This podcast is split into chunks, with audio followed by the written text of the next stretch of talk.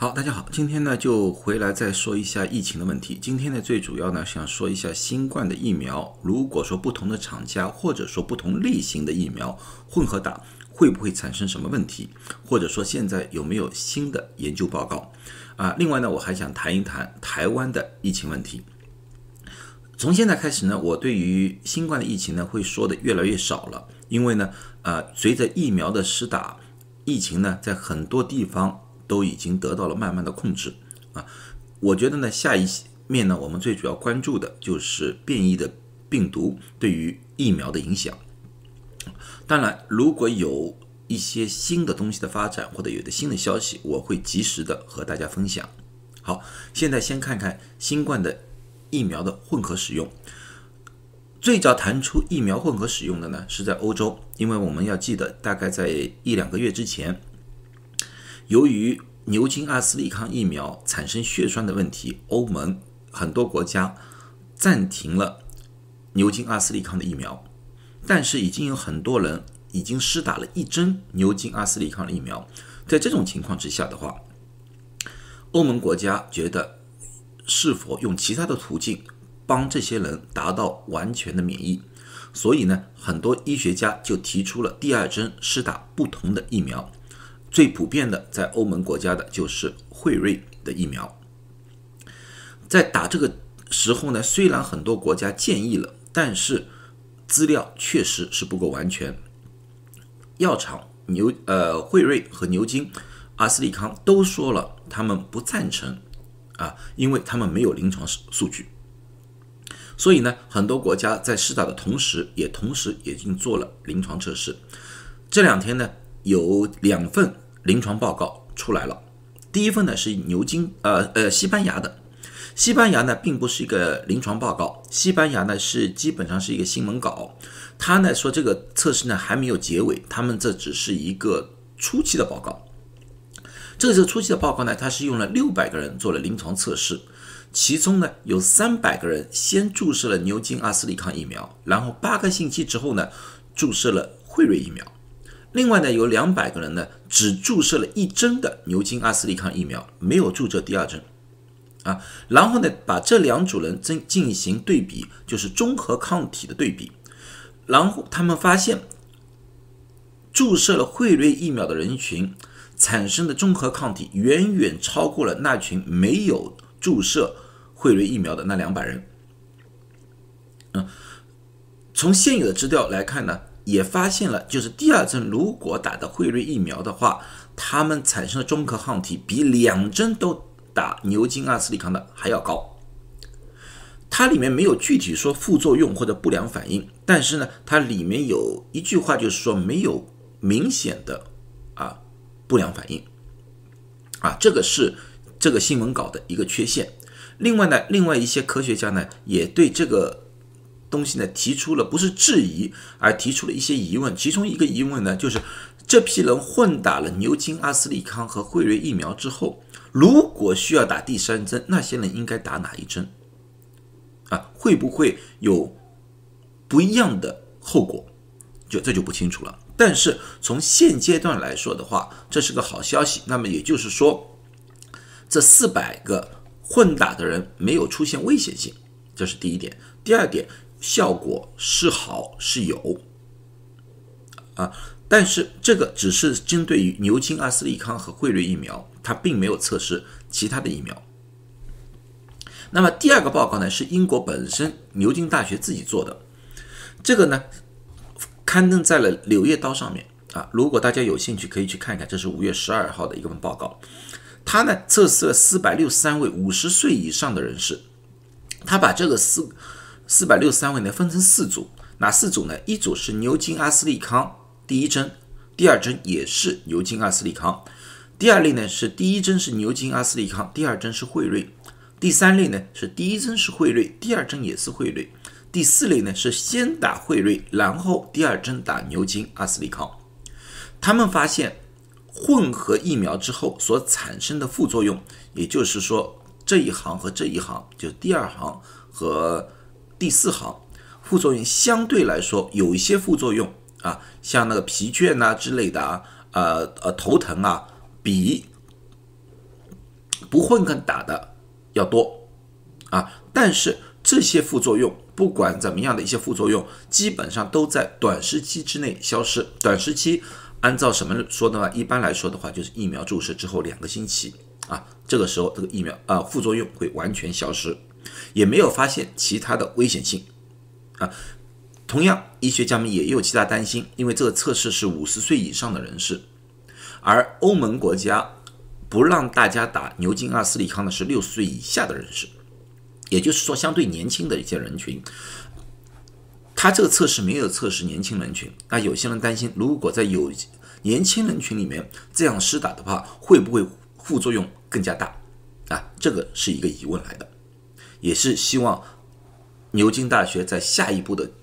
临床的时候能把这个数据加进去，啊，好，这就是我们现在所有的关于混合打疫苗的数据。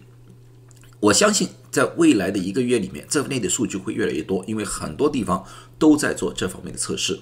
一旦有新的消息，我就和大家分享。啊，我再三强调，这个只是做了牛津阿斯利康和辉瑞疫苗的混合打。并不包括其他疫苗，其他的疫苗里面到底有什么风险或者有什么样的作用，我们现在还不知道啊。希望我们以后有资料了才做这一方面的分析和研究。好，那么下面我就要谈谈台湾的疫情。台湾疫从疫情开始一直基本上可以做一个防疫的一个典范。当全世界有一波又一波的时候，你们就要看到台湾基本上一波都没有，啊，一波都没有。而且他们基本上都说，他们发现的案例都是境外输入的，他们防疫的很好，基本上在那边晚上什么样的呃公共活动都是开放的，不管是吃饭也好，上剧院也好，都是开放的啊，没有疫情。然而在过去的一个星期之内，疫情有一个大的反转。每天基本上都有几百例案例，这样这些案例呢，最主要的集中在台北市或者新北市附近，就是人口比较密集的地方。嗯，那么很多人就喊问了，到底这这次的爆发是什么原因引起的？我觉得现在讨论这个问题怎么引起的，已经不管重要了。现在最主要的要把疫情给控制住。台湾是不是有了很好的措施把疫情控制住？从我现在的数据看来，他们没做，根本就没有做到一些必须做的东西。大家应该记着，去年二三月份的时候，美国那时候刚刚发现新冠病情的时候，CDC 检测非常非常缓慢。一般的情况之下的话，患者到了医院里面，我们还不一定能给他们做检测，要按照 CDC 的规定才可以检测，而且这个检测的东西要直接送到 CDC 去做化验，一般要等两三天才有报告结果。就因为在这个拖拖拉拉当中，疫情在美国一发不可收拾，造成了第一波，也就是在纽约的大爆发。那个时候，CDC 才把检测下放到各个医学院，啊，让他们可以独立的去做这方面的测试。那个时候，我们才发现已经为时已晚，整个美国五十个州已经遍地开花，到处都是疫情了。台湾现在也犯了同样的一个错误，台湾现在的检测远远不够。啊，为什么我会有的这这这个结论？大家就看，这个是从 w o r l d m e t e r 上面我下载的一个数据。我是按照什么分的？我是按照他们的每天呃，按照现在他们一百万人里面多少人被测试过新冠，用这个数据来决定的。像有些比较好的地方啊，来个说个美国吧，美国的测速度相对说比较快的了，一百万人。基本上测试了一百四十万次，也就是说，很多人是做了反复的测试，或者说全国基本上每一个人最起码做过一次新冠测试。啊，有些国家比美国多了好多，因为美国如果排行的话，大概全世界一两百一十个国家和地区，美国大概排行第二十八，像英国啊、以色列啊、都比美国测试的多啊，所以美国还不是最好的呢。但是我们要看看台湾，台湾的测试数多少？一百万人里面只测试了两万五千多人，在整个世界上排行一百八十位，这个测试是远远不足的啊。现阶段。我就要去查他每天的确诊率。什么叫每天的确诊率？就是每天有一百个人来测试新冠，它里面有多少人是被确诊了？如果说现在台湾是两百个人，每天两百个人确诊，但是他每天测试的是两万人，一天测试两万人啊，那么我觉得哦，他可能把很多的呃隐藏的案例找出来了。但是他如果两百个人是从两千个测试里面出来的话，这就非常危险了。为什么？这就是因为这个就会说明他们有很多社区传染的危险，很多人就在社区里面是作为无症状者、轻症状者潜伏下来，这些人就是变成了一个传染的一个非常大的隐患。现在台湾有没有公布确诊率？没有。我昨天、前天从各个途径想找到台湾的确诊率，我找不到这个数据。如果说有朋友或者听众有这个数据，告诉我，我就要看看台湾现在有多大的社区传染的可能性。啊，这个是一个非常重要的数据，这个可以告诉大家台湾到底有多危险，台湾有到底有多少无症状者在外面游荡，变成一个大的传播者。这个是重中之重，检测第一点，第二点，疫苗。我很奇怪，全世界各个地方大家都在抢疫苗，要疫苗，而整个台湾。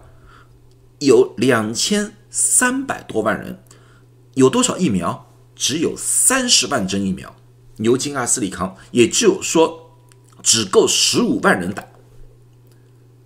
这个正是杯水车薪。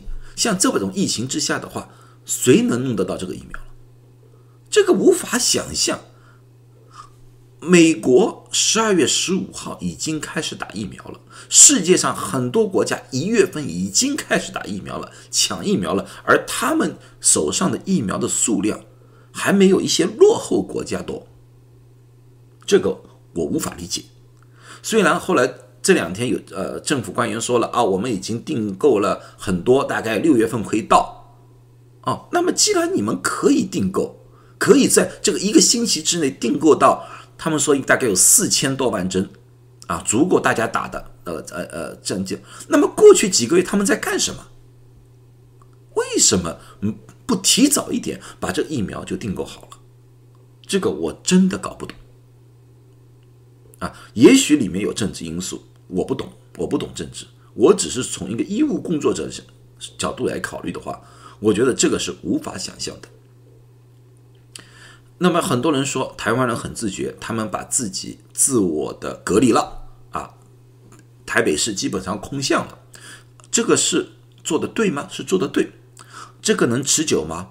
不能持久。由于个人的做法去做成一种隔离的话，无法长久，不管从经济上、生活上还是心理上，都无法达到一个长期的效果。这个需要政府配合，需要一整套的政策去配合才能做到。我希望台湾能够尽快的控制住这个疫情，要不然的话，又是一个世界上的重灾区，我不想看到。好了，今天就讲到这里啊，希望大家都健康啊，希望台湾能够早点的走出疫情，台湾加油，谢谢大家。